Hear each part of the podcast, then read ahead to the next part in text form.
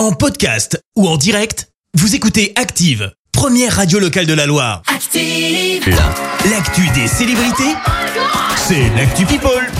Elle sait tout des people, n'est-ce pas Clémence? Oui, on commence par un carnet rose. Camille Lelouch et maman, l'humoriste a accouché Ah euh, oui, de son vu. premier enfant. Ça remonte au 9 octobre dernier.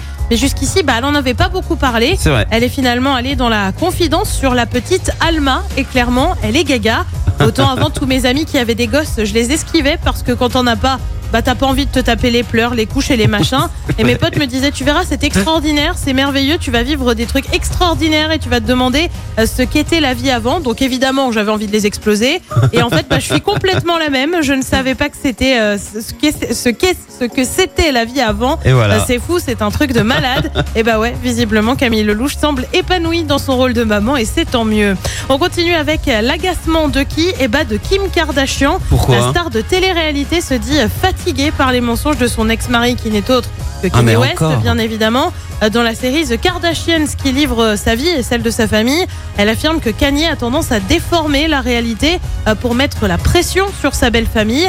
On retrouve notamment un passage où elle dit ça. Aujourd'hui, je suis juste, je suis juste épuisée. Kanye a posé un, a posté un truc du genre, je ne peux pas voir les enfants et je suis là.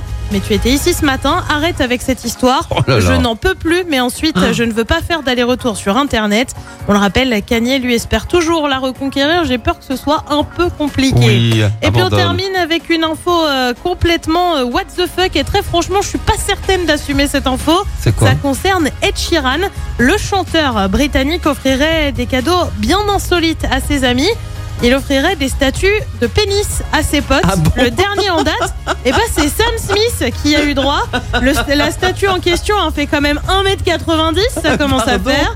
Il aurait également offert le même cadeau à Elton John pour faire des blagues. Et bah ouais, sacré blagueur ce Ed Sheeran.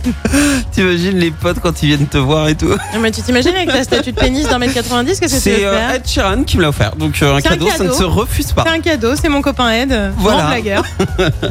Merci Clément, je te retrouve dans un instant pour le journal. Et on parlera de cet accident à Saint-Chamond. Le bilan fait état d'un mort et deux blessés graves. On reviendra sur la ristourne, sur le litre de carburant, un redout du côté des températures. Et puis, euh, un Français sera-t-il sacré ballon d'or cette année? Réponse ce soir. Merci Clémence, à tout à l'heure. Dans un instant, dans un quart d'heure, un quart d'heure, euh, on va jouer ensemble. Vous allez pouvoir tenter de gagner à nouveau 500 euros de course chez Leclerc Andrézieux parce que oui, on vous a écouté et on renouvelle l'opération cette semaine. Mais d'abord, retour des hits avec Sophie Elix Bextor. Ça, ce sera dans un instant. Merci, vous avez écouté Active Radio, la première radio locale de la Loire. Active.